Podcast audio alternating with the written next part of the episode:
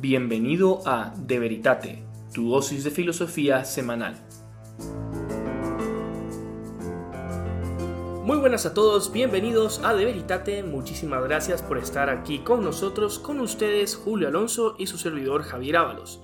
Muy bien Julio, hoy me contabas un poco antes de empezar a grabar que tenías un tema fruto, un tema nuevo, ¿verdad? Un tema especial fruto como de tu estudio que ha ido surgiendo. Sí, así es es un tema que, que, sale un poco de lo que solemos hablar en el podcast, que es más de, de tomismo y esa tradición perenne de, Aristóteles y Santo Tomás y, y, demás. Eh, va más por, por filosofía más contemporánea. En particular, pues viene eh, pues de, de, mi interés, que, que, viene ya desde hace más de un año, en, en, esta cuestión de un debate entre dos de los filósofos más prominentes del siglo, del siglo XX, la segunda mitad del siglo XX, que se llaman eh, John McDowell y Hubert Dreyfus.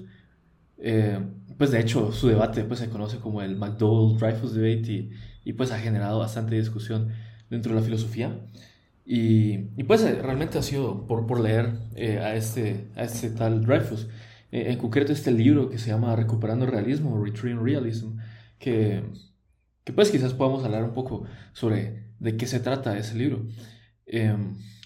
entonces ellos toman su punto de partida como tantos a Descartes, pues en particular ellos quieren atacar la epistemología cartesiana, que, ellos lo llaman mediacional, porque para Descartes pues conocemos a través de ideas, y las ideas representan las cosas que hay afuera de la mente, por así decirlo. O sea, si yo veo esta mesa, pues, o sea, si yo pienso en esta mesa, no estoy pensando en la mesa, mi, mi intelecto no, no, no comprende la mesa como tal, sino que comprende una idea de mesa.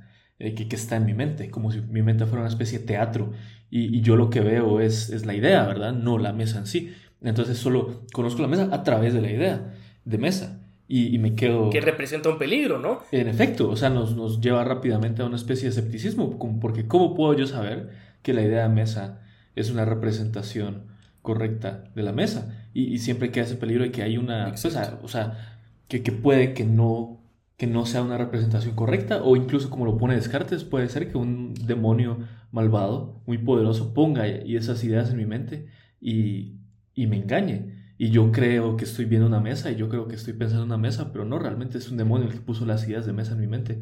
Y, y sí, estoy totalmente perdido, estoy totalmente confundido, ¿verdad? Entonces, pues, ajá, no sé si tengas algún comentario ahí sobre Descartes. No, sí, estoy totalmente de acuerdo, porque mm, el problema es que al final no estás conociendo la realidad, ¿verdad? Estás como vos decías, estás conociendo una imagen que te has hecho de la realidad, la idea que es el medio. O sea, el punto que, como vos lo decías, es como que si dijéramos, y creo que este ejemplo ha logrado permear mucho en la cultura moderna, porque es esa expresión, ¿verdad? El cristal a través del cual miras la realidad. Ahora, el problema con esa idea, y que es lo que sostiene Descartes, es que vos no conoces la realidad, vos conoces el cristal y la imagen que la realidad está imprimiendo en el cristal. Ahora, el problema es que ¿cómo sabes vos que hay algo afuera del cristal? Si vos solo podés conocer el cristal. Exacto. Y entonces ahí se da una separación entre la mente y la realidad. Una separación que ninguna filosofía moderna va a lograr salvar. Sí. Y, y pues eh, después de, criticar a, Descartes y pues queda claro. O sea, creo que podemos partir de la premisa de que el conocimiento es posible, porque conocemos, porque tenemos ciencia, porque, o sea, yo sé cosas y aparte, pues tenemos las ciencias, ¿no? Y, sí, pues, o sea, ellos no debaten eso, ellos no discuten eso al principio, sino que simplemente asumen desde el principio, sí, tenemos ciencia, tenemos conocimiento general sobre las cosas. Eh, ahora tenemos que encontrar una filosofía, una epistemología que acomode eso, en vez de tomar la epistemología cartesiana que hace bastante dudable o dificultoso el afirmar que tenemos ciencia. Eh, pues ciencia en el sentido de, conocimiento, ¿no? de, episteme. Em, ¿Verdad? O sea, no, no, no entretienen los escenarios eh, escépticos porque es evidente que, que, pues, o sea, yo tomo como partida que sí, que, estoy, que tengo contacto con un mundo real y que estoy conociendo las cosas. Eh, no, no tengo demasiado interés en ponerme a entretener escenarios sobre si un demonio está poniendo las ideas en mi mente o si realmente soy un cerebro en, un, eh, una especie de, ¿cómo es?, de frasco, yo que sé, donde un científico malvado estimula mi cerebro para que yo tenga, perciba lo que siento percibir, ¿no? O lo que sea. O sea, no, eso, eso, es algo que no me interesa mucho particularmente. eso que decías me encantó y me parece muy importante porque en el fondo es darse cuenta que la filosofía de Descartes, si las llevas a sus últimas consecuencias, si eso fuera verdad lo que dice Descartes, no debería de ser posible el conocimiento a través de la ciencia y el conocimiento común, ¿verdad? Pero vos te das cuenta que si es posible la ciencia, pues vos has visto los avances, vos mirás todos los logros que nos ha traído. Entonces te queda admitir que lo que decía Descartes es equivocado. Aunque ciertamente no podemos usar una ciencia inferior para tratar de probar una ciencia superior, porque no podemos usar la ciencia, el método científico para tratar de probar una filosofía, sí que podemos darnos cuenta que unas conclusiones a las cuales deberíamos de llegar si partimos de unos principios no se están dando. Y entonces eso significa que esos principios están fallando. ¿Y dónde fallan esos principios? En la epistemología cartesiana. Sí, y, pues para aclarar una cosa pequeña, cuando yo decía ciencia no me refería a la ciencia moderna o a la física o la química, me refería a ciencia en el sentido de que... Al conocimiento. Eh, pues al conocimiento, ajá, yo qué sé, el principio no contradicción, o sea, yo sé que sé eso, ¿verdad? yo sé que, que, que una, una bola completamente roja no puede ser completamente no roja al mismo tiempo, ¿verdad? A, eso me refería. Pero, pues para, para, volver al tema, o sea, me, gustaría dar, eh, pues como la tabla de contenidos, de lo que, te, pues, lo que me gustaría hablar con vos en esta conversación. porque, pues ahora hablamos un poco de, epistemología, pero, pero eso no es lo que me interesa en esta conversación.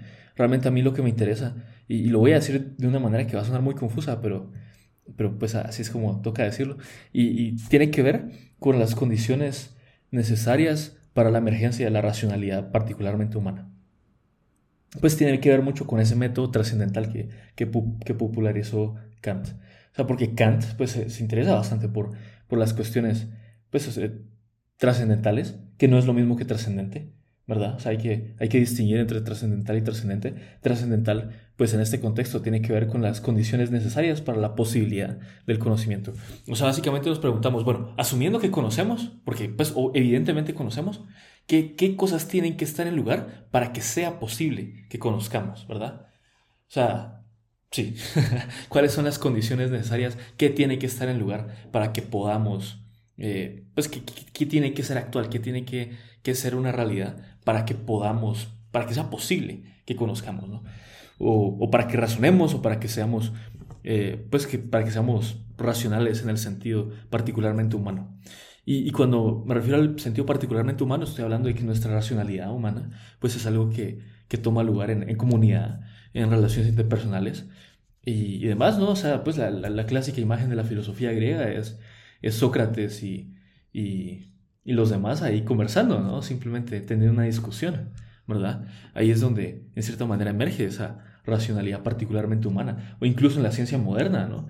O sea, rara vez es una especie de ermita el que descubre las cosas, ¿no? Generalmente es, pues, una comunidad, ¿no? De, científicos que, que, tienen que ver uno con el otro en, en la universidad y tienen discusiones, o sea, cuando lees un paper científico, pues al principio siempre ponen al principio los agradecimientos y dicen, eh, yo no habría podido escribir este paper si no hubiera sido por las conversaciones eh, que tuve con tal y con tal y con tal, que ayudaron muchísimo a mejorar eh, pues, las ideas en este paper, ¿no? O sea, nuestra racionalidad humana pues sale en este contexto social y cultural y demás. Entonces, ok, ahí, ya, ya, estoy haciendo, pues ya estoy dando, señalando a grandes rasgos como a dónde quiero llegar. Eh, básicamente el punto que quiero hacer en esta conversación es, la importancia que tienen pues, las tradiciones y, pues como las relaciones interpersonales para la emergencia de, la racionalidad particularmente humana. Y eso es algo que, también va a ser un ataque indirecto a, Descartes, ¿no? Porque Descartes tiene esta imagen tan solipsista al hombre, pues, o sea, yo, yo pienso y por tanto conozco y yo soy un ego, una mente pensante y, básicamente, pues solo estoy yo, ¿verdad? Y, no puedo tener un contacto directo con la realidad, sino que solo tengo un contacto mediado a través de ideas. Y, bueno, puedo conocer que Dios existe, ¿no? Por el argumento ontológico. Pero, ajá, o sea, realmente Descartes, pues la, imagen cartesiana del hombre es, pues es bastante mecanicista, eh, deja al hombre bastante aislado y, y sí, pues es bastante problemática, ¿no? Por así decirlo. Mientras que la imagen que, que yo te estoy intentando aquí dar, eh, pues que pues obviamente no es original mía, eh, pues es el hombre metido en un mundo, metido en una comunidad, metido en una cultura, metido en un contexto social, histórico, religioso. Y ahí es donde emerge la racionalidad. Ahí, cuando el hombre ya está habituado a, su cultura, a su sociedad, a su, a su, lenguaje, a su religión, ahí es donde el hombre puede hacer esa pregunta de segundo orden, decir, ja, eh, esto que estamos haciendo es bueno, esta es la buena vida, eh, de dónde venimos y a dónde vamos, ¿no? O sea, las preguntas tradicionalmente filosóficas solo aparecen en ese contexto, pues ya dado, en ese contexto social. Sí, con eso, con eso que decías, perdón que te interrumpa, con eso que decías me llama la atención porque em, eso son, podría sonar a que vos estás diciendo que la inmaterialidad del intelecto surge de unas condiciones sociales y culturales. No, estoy diciendo, no estoy diciendo que, que, la, que la inmaterialidad del intelecto, que el intelecto como potencia del alma emerja eh, pues de condiciones materiales, no estoy diciendo eso. Pues, o sea, tú y yo estaríamos de acuerdo en que... Sino que florece, por así decirlo. Porque, porque tú y yo estaríamos de acuerdo en que eh, un, un, bebé de un mes en el vientre de su madre tiene un alma inmortal y tiene un intelecto, pero no está usando ese intelecto. ese intelecto no está en acto, sino que ajá, necesita, pues necesita desarrollarse, necesita, pues necesita usar los sentidos, necesita usar la imaginación, necesita usar el resto de potencias para que el intelecto pueda estar en acto y pueda pensar y pueda razonar y pueda juzgar y pueda, ajá, y todo eso, ¿no? Todo lo que es racionalmente, pues propiamente racionalmente humano, ¿verdad? Eh, antes yo lo que te estoy diciendo no es que la potencia del alma emerge pues, de, condiciones materiales, sino que estoy diciendo que, que nuestro uso de ella, eh, pues em, emerge o pues viene o es preparado, ¿no? Es facilitado por eso. O sea, no somos pues ángeles que simplemente eh, son sustancias inmateriales y, inteligencias puras, ¿no? Sino que pues nosotros tenemos que nacer y, tener relación con nuestra mamá y con nuestro papá y aprender un idioma y aprender pues que tradiciones familiares y, y culturales y ir al colegio y, y aprender a llevarnos con la gente y aprender de nuestro país y aprender de nuestra religión y todo eso, para que en algún momento, tal vez en tu adolescencia o tal vez en tu niñez, digas, ja, ¿de dónde viene todo esto? ¿A dónde vamos todos? Esto es una buena manera de vivir la vida, ¿me entiendes? O sea, lo que consideramos tradicionalmente filosófico, esas preguntas metafísicas o éticas, vienen, pues solo nos la podemos hacer si ya estamos situados en un lugar. O sea, no, mi, mi punto es que, que lo que es particularmente humano, eh, o sea, no es esa perspectiva desde ningún lado, sino que es esa perspectiva desde el suelo, o sea, con los pies en el piso. Estamos metidos en el mundo, ¿no? Estoy totalmente de acuerdo con vos. Es que estar en, o sea, estar en, el hombre no es que esté en todas partes, pues el hombre tiene un accidente llamado localización, localidad, ¿verdad? Y esa localidad también se aplica a lo que vos decís, a un contexto cultural, social, económico, religioso, muy particular y a unas experiencias también bastante determinadas, ¿verdad? O sea, tu experiencia no va a ser lo mismo que la mía, a pesar de que los dos podamos llegar a la verdad. Pero a mí me, gusta mucho el enfoque de esta pregunta porque a veces uno puede decir, bueno, ¿cómo emerge la racionalidad? Eso da igual. Pero no del todo, ¿verdad? Porque si nosotros sabemos cómo emerge la racionalidad, y esto tal vez es como el análisis de segundo orden, y yo puedo encontrar esos factores que han hecho y que influyen en el florecimiento de la racionalidad, Ciertamente que luego puedo ser yo crítico con esos factores. ¿A qué me refiero? Yo me doy cuenta, por ejemplo, no sé si es por ahí o por donde vos vas, pero por lo que te he ido oyendo, imagínate que la familia influye en el eh, emerger de mi racionalidad. Ok, pero entonces yo también puedo analizar después qué tipo de familia me va a ayudar a que emerja una mejor racionalidad. Mejor no me refiero como a tener más coeficiente intelectual, no, sino me refiero a una mayor apertura a hacerse preguntas trascendentales y hacer preguntas de peso, de filosofía, ¿verdad? Y también en un contexto cultural o un contexto económico. Por ejemplo, no sé si esto es más o menos de lo que me estás tratando de hablar, pero ahorita se me venía a mí a la mente cuando me contabas todo esto, la historia de la filosofía medieval. Porque si uno agarra un manual de filosofía medieval, uno se da cuenta cómo, primero, hay que agarrar un manual de filosofía antigua. Y uno se da cuenta cómo hay un montón de autores. O sea, desde antes de Cristo tenés un montón de autores, un montón de nombres. Época del Imperio Romano tenés un montón de nombres, un montón de autores. Tenés a los primeros padres de la iglesia, la patri que es la patrística, ¿verdad? Y tenés también a algunos filósofos que no son cristianos, pero que están en la época del imperio. Bueno, y después caída del Imperio Romano. Y hay un silencio. Hay un silencio. ¿Qué? Tenés a un San Isidoro de Sevilla o San Isidro de Sevilla. Tendría que recordar cómo se llamaba bien, pero ¿qué es lo que es? Es un recopilador. Pero no es que haya aportado algo realmente original. Tenés un silencio de unos 200, 300 años en la filosofía. Porque el contexto político no te permite. El contexto social, o sea, la gente está, la civilización ha colapsado, ¿verdad? Se han quemado los libros, se han perdido el conocimiento, estás viendo cómo sobrevivir, estás totalmente vulnerable a los ataques de tribus. No sé si a eso te referís. No, no del todo, no del todo, pero, más o menos tiene que ver, o sea, creo que te referís a, por ejemplo, estaba escuchando ese podcast de la historia de la filosofía de Peter Adamson, que, que es bastante famoso, y, y, que hablaba de por qué la filosofía apareció con tales, ¿no? Porque porque era un contexto social y cultural que permitía la emergencia de ese tipo de racionalidad, ¿no? O sea, la gente, pues, o sea, tenía suficiente comodidad y ocio para poder permitirse hacerse esas preguntas, ¿no? Si te estás muriendo de hambre, si te están matando, si están quemando tus hijos, no es como que tengas tiempo para escribir un libro o para cuestionarte, ja, ¿de dónde viene eh, el universo y a dónde vamos, ¿no? Pero realmente no, no voy a eso, sino que voy, eh, ajá, eh, voy a, voy a dar varios pasos atrás, ¿ok? y voy a volver a...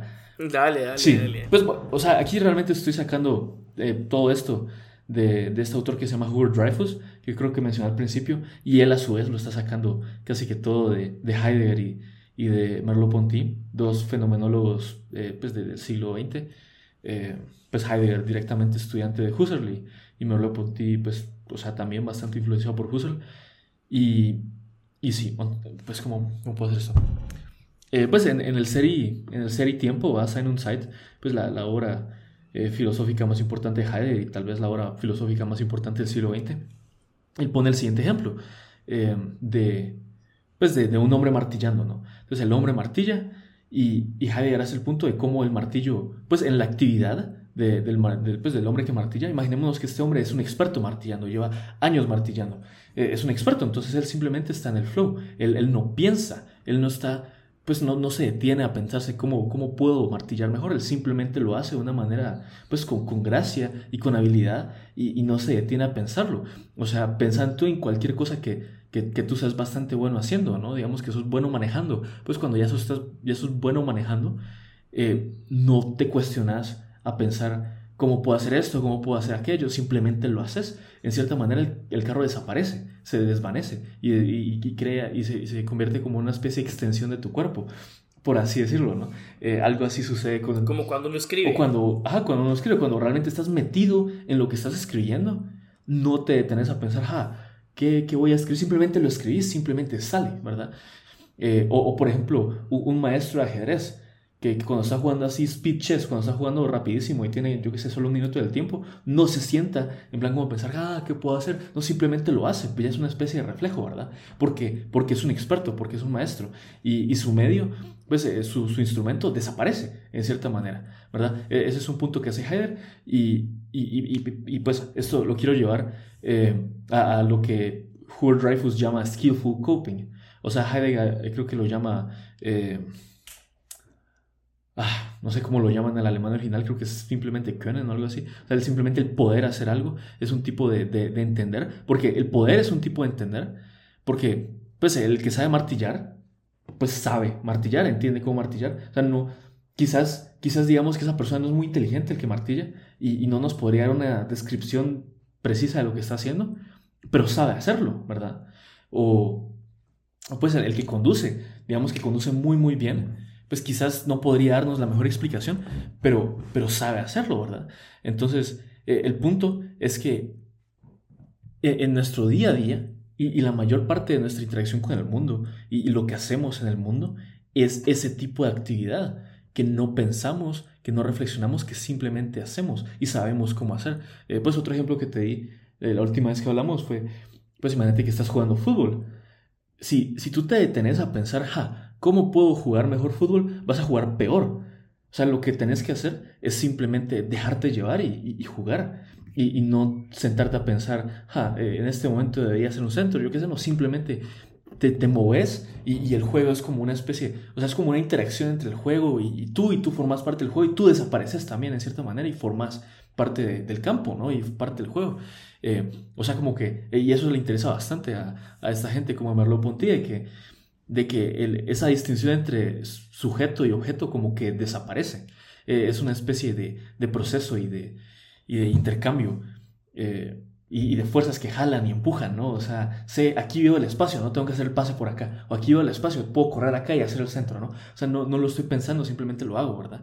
Acá, ok. Entonces, eh, el punto es que nuestro día a día y, la mayor parte de nuestras interacciones son así. O sea, si, si vos y yo nos encontramos ahorita más tarde a tomar un café, cuando yo te saludo y te doy la mano, no estoy pensando, ja, ¿será que esta distancia es correcta? Me debería parar un poquito más lejos de él para no hacerlo sentir incómodo o un poquito más cerca de él. Eh, ¿Me, entendés? No lo estoy pensando, simplemente lo haces, ¿verdad? Porque entendés qué, qué tipo de, pues de distancias son apropiadas en este contexto social, ¿verdad? Quizás si tenés yo que sé una primera cita o algo así, estás nervioso, entonces ahí sí lo pensás y precisamente por sobrepensarlo muchas veces lo haces mal, ¿verdad? Y, ahí vamos al, al, punto que hace Heidegger eh, en, en, el ser y tiempo, de que no pasamos a reflexionar sobre las cosas. O sea, muchas veces cuando pasamos a, esa, a esa reflexión de segundo orden con respecto a lo que estamos haciendo, lo hacemos solo cuando las cosas salen mal.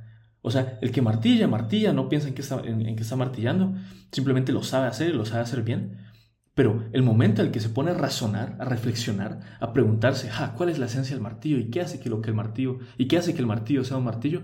Es cuando algo sale mal. Por ejemplo, el martillo se rompe. Cuando el martillo se rompe, dice, ja, mi martillo está roto, eh, cómo puedo encontrar otro, cómo puedo repararlo, y con intentar repararlo es, bueno, ¿qué es un martillo? ¿no? O sea, ¿cómo, ¿qué constituye un martillo para que pueda pues armar este y, y hacer que sea un martillo, ¿verdad? O por ejemplo, pues cuando conoces gente nueva, eh, lo haces con mucha naturalidad y, sabes hablar a la gente, pero luego estás en una primera cita y estás nervioso, ja, entonces ahí algo salió mal y ahí ya tomas esa reflexión de, de segundo orden y ya te preguntas, a ¿Qué, distancia debería tomar con respecto a la otra persona?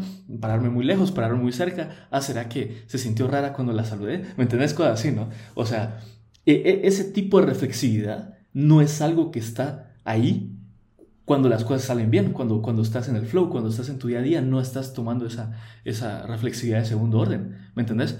Ok, entonces... Como en un partido de fútbol, decís vos. O sea, si en el, si en el partido de fútbol, vos me lo decías antes voy perdiendo 10 a 0, entonces me planteo que estoy haciendo mal. Pero hasta ese momento me lo planteo. Ajá, antes solo estabas jugando, ¿verdad? Antes solo estabas ahí, pero cuando las cosas salen muy mal, pues, pues ya te preguntas a ah, qué hice de mal y ya puedes como analizarlo, ¿no? Y, pasas a ese tipo de, reflexión de segundo orden. Eh, ajá, entonces quiero hacer énfasis e, en ese estado de flow, en ese tipo de prácticas que tú sabes hacer, que, que entendés, pero no, es no al nivel reflexivo, simplemente lo, las haces porque sabes cómo hacerlas y las sabes hacer bien, ¿no? Como yo quise hacer tu cama, te levantas, haces tu cama, no estás pensando. Eh, pues yo qué sé, o sea, o interacciones sociales, ¿no? Básicas, pues no estás pensando. Y, todo eso forma una especie de fondo. Entonces ahorita pasamos a esta imagen que, que ponen eh, Dreyfus y, Taylor en su libro de Recuperando el Realismo. Eh, hablan de esto como una solo especie... Solo antes, perdón, perdón. perdón, ahorita, solo para recapitular. Es que me perdí en un momento. Habías dicho, ¿verdad?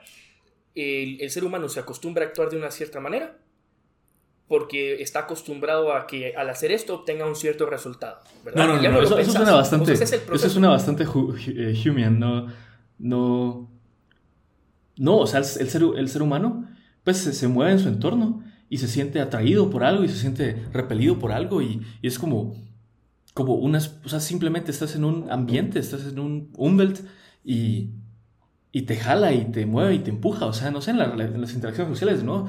Eh, alguien te trata bien, te sentís bien, seguís hablando, o alguien te mira feo, te sentís un poco repelido y tomas un paso atrás. No estás reflexionando, simplemente estás como. Claro. Sos como uno con tu ambiente, ¿me entiendes? ya sé que suena raro. Pero, hasta que algo sale mal es que vos te pones a reflexionar. hasta que algo sale mal y decís, ja, ahí ya tomas ese, ese paso atrás y ya tomas esa perspectiva reflexiva. Pero antes de eso no tomas la perspectiva reflexiva, simplemente estás en el mundo, estás metido en el mundo, sos como uno con el mundo, ¿verdad?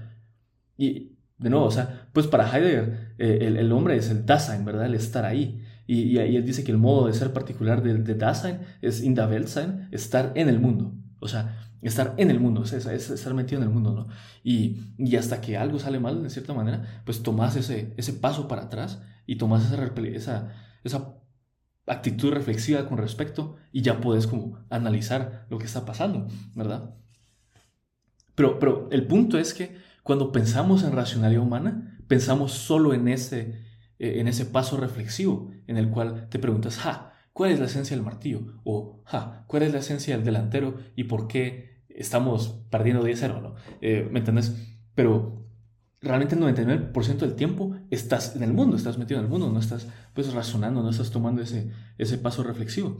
Eh, ajá. Entonces, el, punto al que quiero llegar, como el argumento que quiero hacer, es que cuando estás en el flow, cuando estás metido en esas prácticas eh, que sabes hacer, pero no estás razonando sobre ellas, simplemente te moves y, y, sos como uno con el mundo, con tu ambiente, dejándote llevar por eso.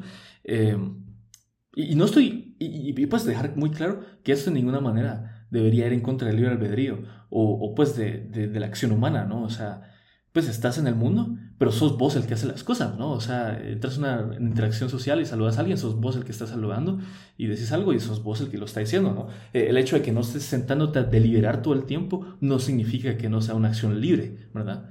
Pero creo que... Claro, pero es como un baile, o sea, si te estoy entendiendo es como un baile, una coreografía en grupo, ¿verdad? Donde emerge una especie de unidad en el conjunto, ¿verdad? Y no es que los bailarines estén deliberando qué voy a hacer ahorita, no es que ya van como en el flow que vos decías, ¿verdad? Exacto, exacto. Y, y, en el baile hay como, no sé, o sea, pues por, por usar la, la, imagen de las fuerzas, ¿no? Como fuerzas que te, que te atraen, que te repelen, ¿no? O sea, pues creo que la imagen de baile que acabas de dar es bastante útil. Y cuando algo sale mal, cuando te equivocas así muy gravemente, dices, ah, ¿qué hice mal? Eh, ya, ya lo puedes pensar, ¿no? Pero realmente si te pones a pensar, es muy probablemente que lo hagas mal, ¿no? o sea, si estás bailando y las cosas están yendo bien y de la nada te pones a pensar, eh, es muy probable que hagas un error, ¿verdad? Bueno, creo que ya te acuerdas que una vez me habías dicho que ya Santo Tomás decía que uno no podía estar cada vez que actuaba pensando en el último fin o cómo esta acción te iba a llevar al último fin. Pues, o sea, él mismo te dice que hay un montón de acciones que haces sin pensar, pero no es porque. Es que hacerla sin pensar no es hacerla ilógicamente.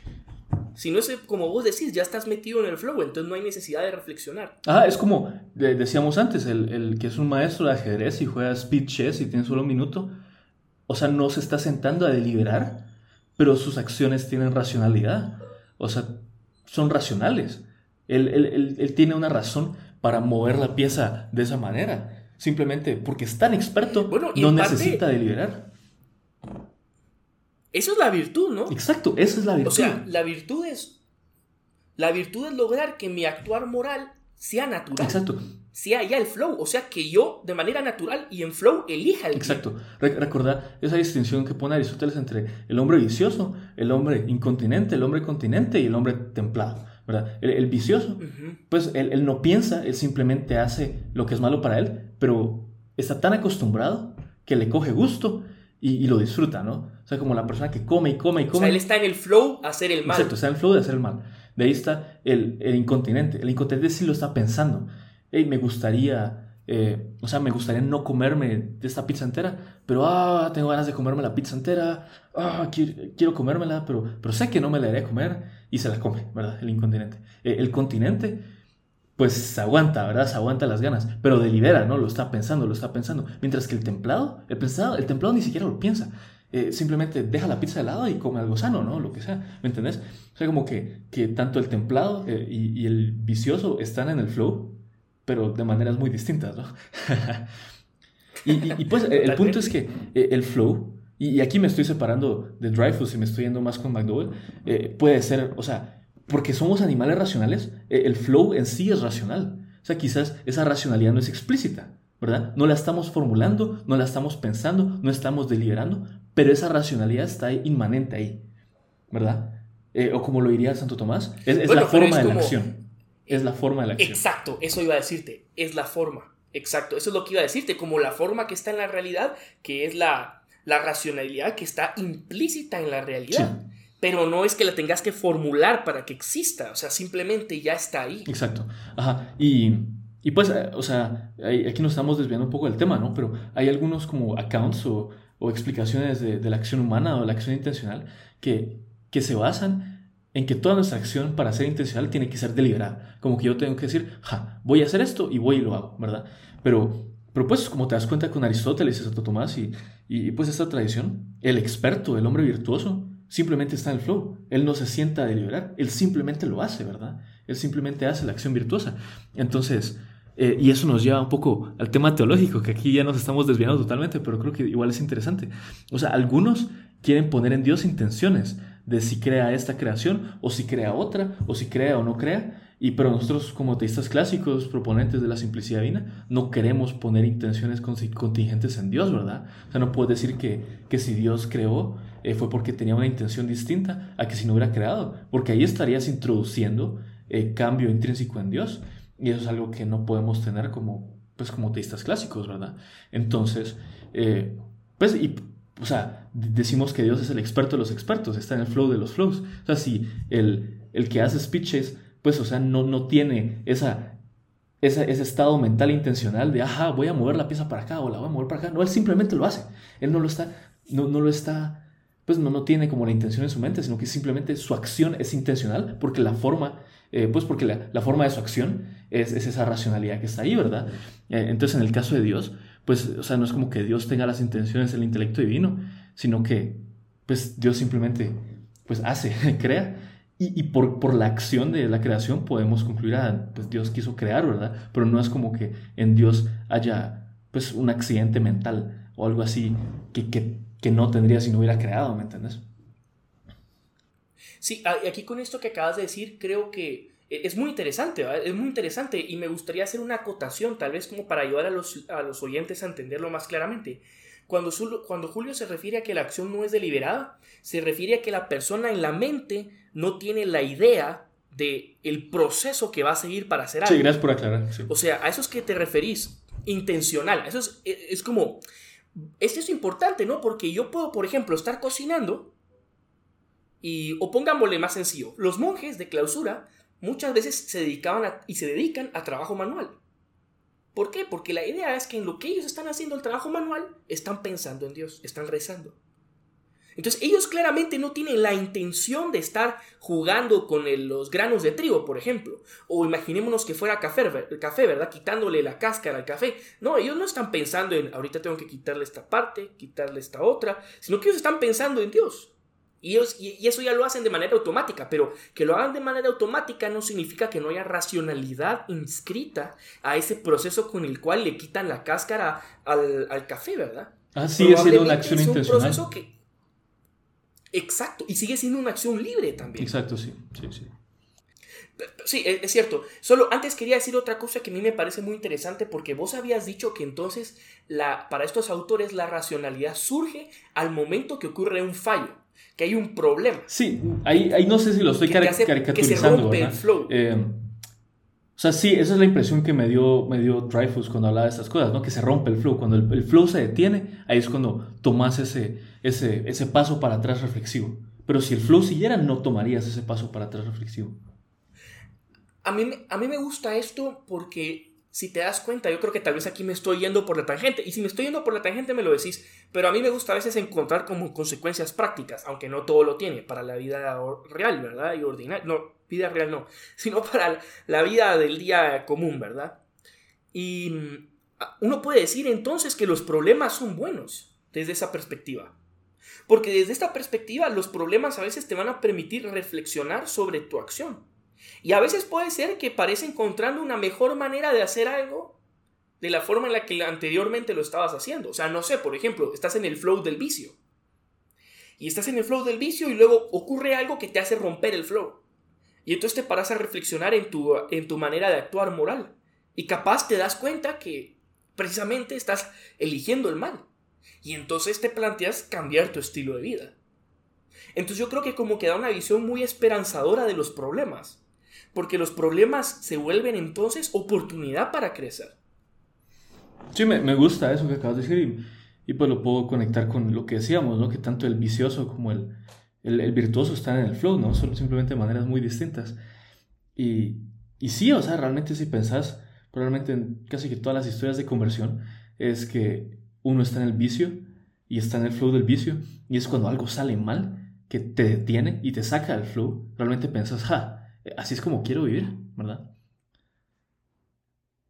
Pero sí, o sea, para volver al tema, pues porque el argumento que quiero hacer como en esta conversación es básicamente que, que, ese, que ese estado de flow en el que estamos en la mayoría del tiempo eh, consiste pues principalmente en cosas que aprendemos de, nuestra tradición, pues la tradición que nos es dada, o sea, no, no decidimos sobre ella, simplemente se nos dio.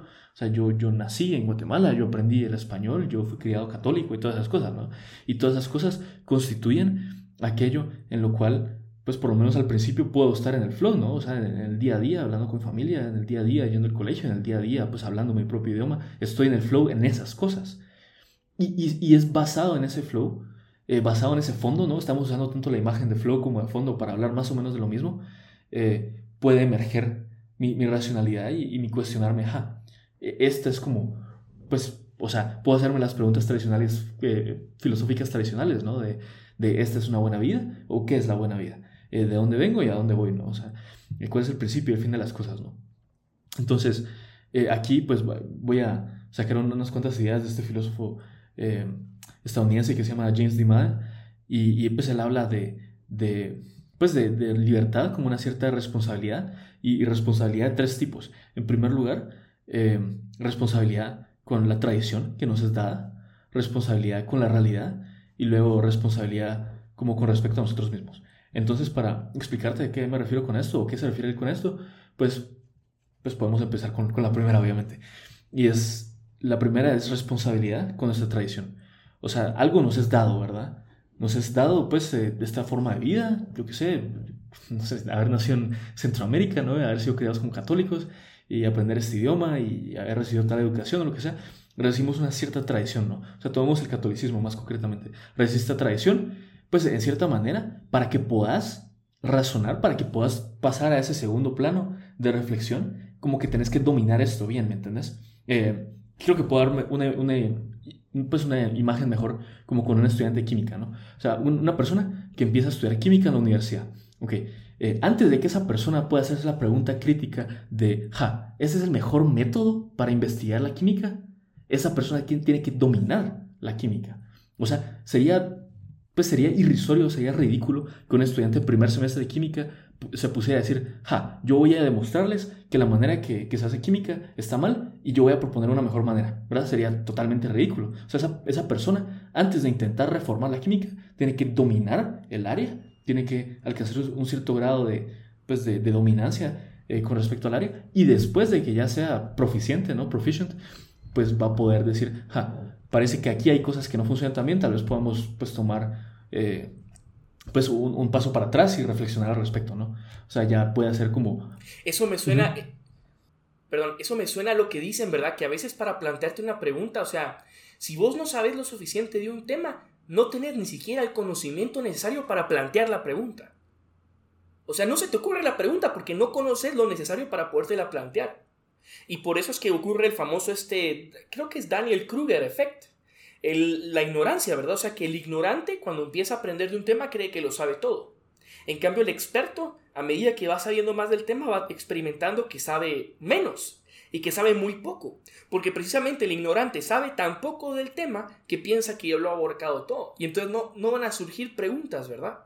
En cambio, el que empieza a investigar y el que empieza a conocer bastante, conoce lo suficiente como para que empiece a plantear preguntas. O sea, lo que vos decís, si yo no conozco nada de química, no me voy a plantear si al, al poner este compuesto químico en una, no sé, voy a, hacer, voy a tener una solución alcalina o no. Pero es porque tengo el conocimiento básico que me permite plantearme la pregunta. Sí, sí, sí, sí. Y y date cuenta que sigue teniendo que ver con eso que hablamos del flow del fondo, ¿no? En, ese concreto, en este caso creo que el, fondo es la mejor, la, mejor imagen. Eh, el conocimiento básico de química es ese fondo eh, en contraste al cual puede emerger esa discusión de segundo, pues de segundo orden de, ja, este es realmente la mejor manera de hacer química, esta es la mejor manera de, resolver, pues se puede hacer las preguntas metodológicas solo cuando domina lo otro, ¿no?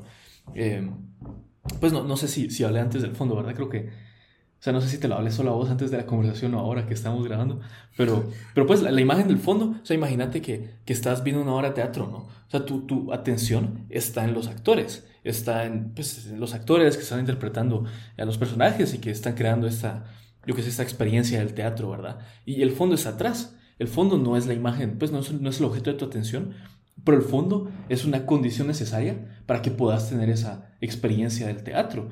Eh, imagínate que el fondo fuera simplemente luz, totalmente luz, pues no podrías ver a los actores porque estarían a contraluz. Entonces el fondo tiene que, pues, tiene que permitir que puedas pues, ver las cosas. ¿no? Entonces antes hablábamos de este conjunto de prácticas eh, que, que son condición necesaria para la posibilidad de, la emergencia pues, de, nuestro discurso racional. O sea, hablamos de, del martillar y del no pensar en que estás martillando y luego algo sale mal y luego ya puedes razonar, ajá, ¿de dónde viene el martillo? ¿Y cómo se hace un martillo? ¿Y qué es lo que hace un martillo un martillo? ¿Me entiendes? E, el fondo de esa racionalidad o de ese discurso racional es pues la práctica habituada de martillar, ¿verdad? De que has martillado todos los días de tu vida y, luego algo sale mal y, y luego ya con ese fondo de tu experiencia de martillar, puedes razonar sobre, ja, ¿de dónde viene el martillo? Y, a dónde va el martillo? Lo que sea, ¿me entiendes? Entonces, estamos hablando pues de estos, pues como estas tres etapas de, libertad, ¿no? La primera es libertad con respecto, eh, perdón, eh, pues, o sea, libertad como responsabilidad y, responsabilidad con respecto, en primer lugar, a tu tradición, ¿no? O sea, primero dominarla, ¿no? O primero realmente estar metido en ese fondo y, y, pues, o sea, quizás no dominarla, pero tener cierta... Eh, pues capacidad, o sea, no, no ser totalmente ignorante e incapaz. Eh, lo segundo es responsabilidad con respecto a la, realidad, ¿verdad? O sea, el estudiante de química, cuando ya, yo que sé, tiene una maestría o algo así, ya conoce bastante los métodos químicos o lo que sea, pues ya puede preguntarse, ja, ¿el método que usamos es el mejor método o hay un método que sea mejor? Por ejemplo, yo como estudiante de economía, eh, ahora voy a empezar a escribir mi, mi, tesis de maestría y realmente muchas veces me cuestiono, ¿el método que hemos adoptado en los últimos 100 años en el estudio de economía es realmente el mejor método? Me parece que no, pero, ajá, o sea, ya puedo tomar esa perspectiva de segundo orden y cuestionarme si, si la tradición que yo heredé realmente es fiel a la realidad o si se está desviando de la realidad, ¿verdad? Entonces ya puedo pasar a ese, a ese segundo orden, ¿no? Y, bueno, eh, pues la tercera etapa de, responsabilidad que habla él, que realmente no está relevante para, nuestro, eh, para este episodio, pero igual lo voy a mencionar solo para completarlo, es pues hacerse la, la pregunta nietzscheana, ¿no? De, de, o sea, yo digo que estoy haciendo esto porque quiero la verdad, pero ¿es realmente, es, es, realmente cierto que quiero la verdad? ¿O simplemente estoy buscando como mi, mi, propio, mi propia ganancia o mi propio placer o mi propio lo que sea, ¿no? O sea, la, pregunta es sobre mis propias motivaciones, ¿no? Eh, e, esa es como la, tercera pregunta, ¿no? Que, pero e, ese no es el caso. Eh, pues no, o sea, se, va por una tangente. Pero, o sea, te tiré un montón de cosas. Me gustaría que, pues que quizás me dijeras qué, has comprendido, qué, qué te pareció particularmente interesante. Porque, sí, aquí estoy como juntando ideas de, un montón de me gente. Me llamó mucho la atención perdón, me llamó mucho la atención lo que decías em, en esa parte donde es el background, el fondo que le permite al, herrero, o al, sí, sí, al herrero, darse cuenta de por qué falló su martillaje al momento que el martillo se rompió, ¿verdad? Y lo que le permite a él como reflexionar sobre qué es lo que hace a un martillo ser martillo, porque él tiene la experiencia de haber martillado durante muchísimo tiempo. Y vos decías entonces que pones el ejemplo de tu carrera, ¿verdad? Que luego de haber estudiado la tradición económica y ahorita que ya estás en la maestría, ya puedes decir, bueno, voy a evaluar el método en que se hace economía.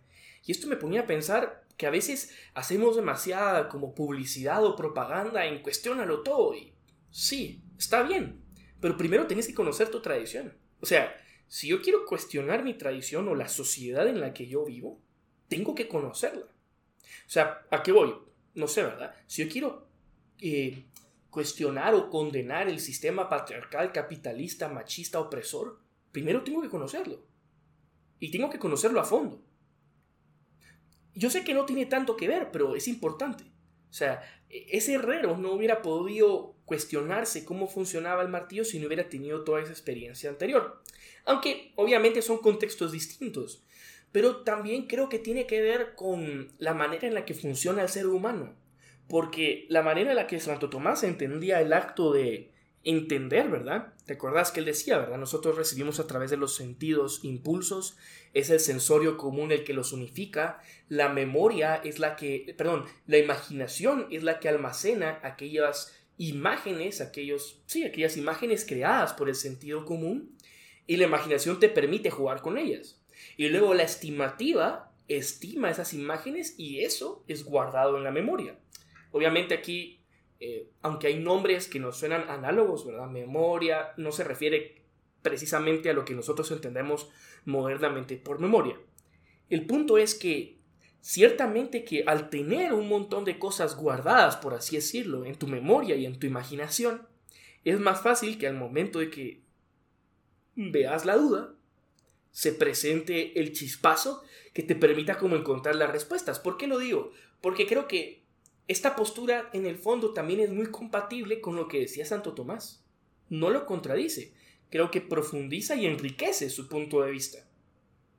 Sí, sin duda, o sea, eh, decía que, que, no veo en Santo Tomás ningún precedente a este tipo de ideas que, que miras en Heidegger o Merleau-Ponty, pero, pero, pues en la medida en que ambas tengan, pues le estén dando al grano, le estén dando la verdad, pues tienen que poder ser conciliables.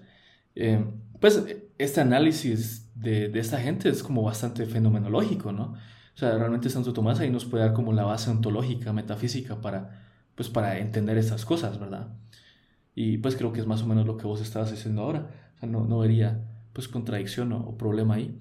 Pero, pero sí, o sea, quizás, eh, ajá, vos decías eh, al principio que, que pues antes de criticar algo como que tienes que entenderlo, que que pues es, un muy buen consejo, ¿no? Pero ahora lo pusimos en el contexto del fondo, ¿no? O sea, realmente tenés que tener esta, esta especie de fondo, eh, esta especie de background como cultural y, social y religioso y de lenguaje, pues para que la racionalidad sobre esos temas pueda emerger, pues para que realmente podamos como hablar de las cosas, ¿no?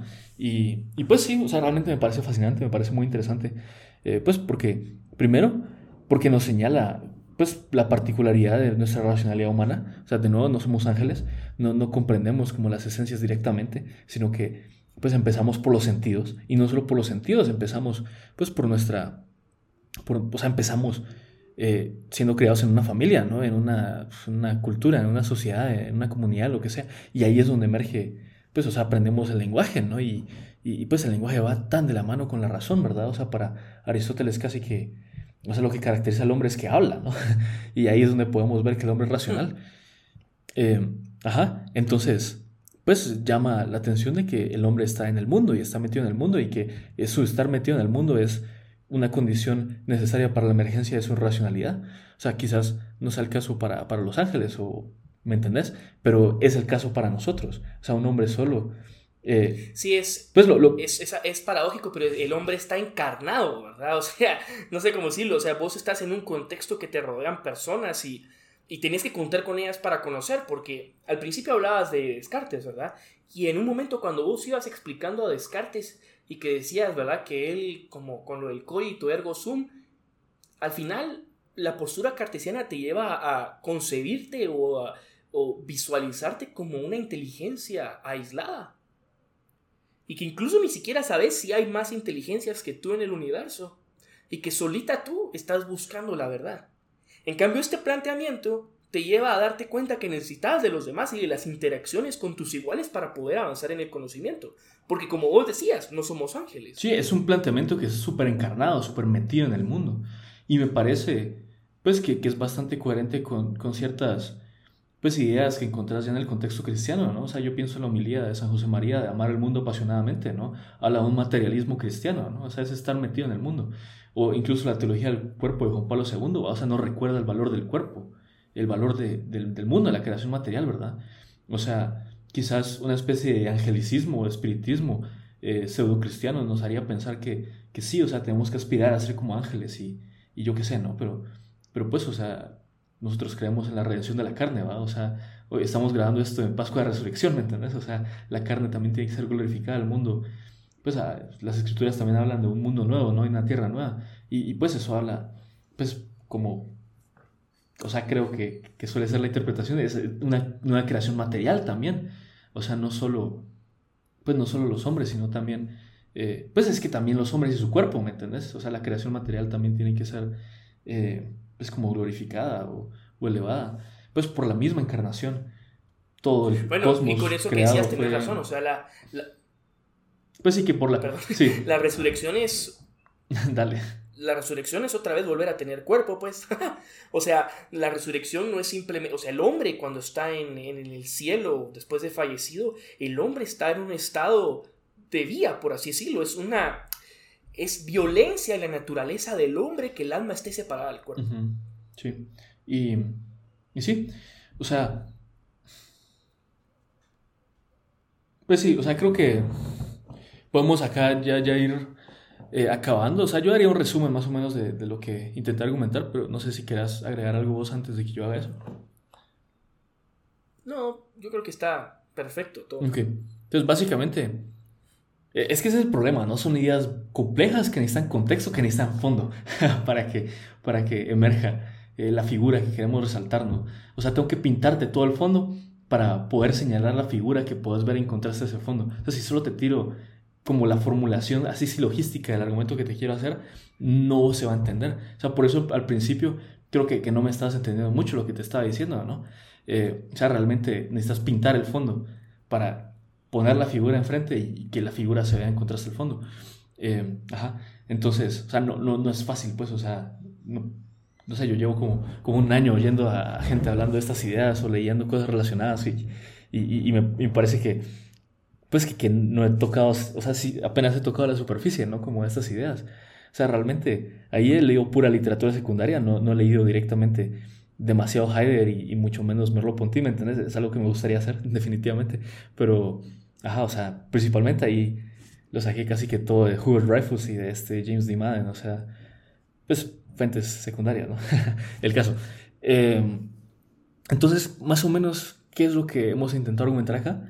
pues podríamos resumirlo como una especie de ataque de nuevo a la filosofía cartesiana del hombre, pues esa imagen solipsista del hombre aislado, esa inteligencia aislada, separada de la realidad. ¿no? Nosotros queremos afirmar pues el hombre metido en el mundo, encarnado en el mundo, en el mundo, ¿verdad? O sea, pues por, por todos los errores que tiene Heidegger en su filosofía, creo que por lo menos ahí va eh, por algo bastante correcto, ¿no? Ese estar metido en el mundo.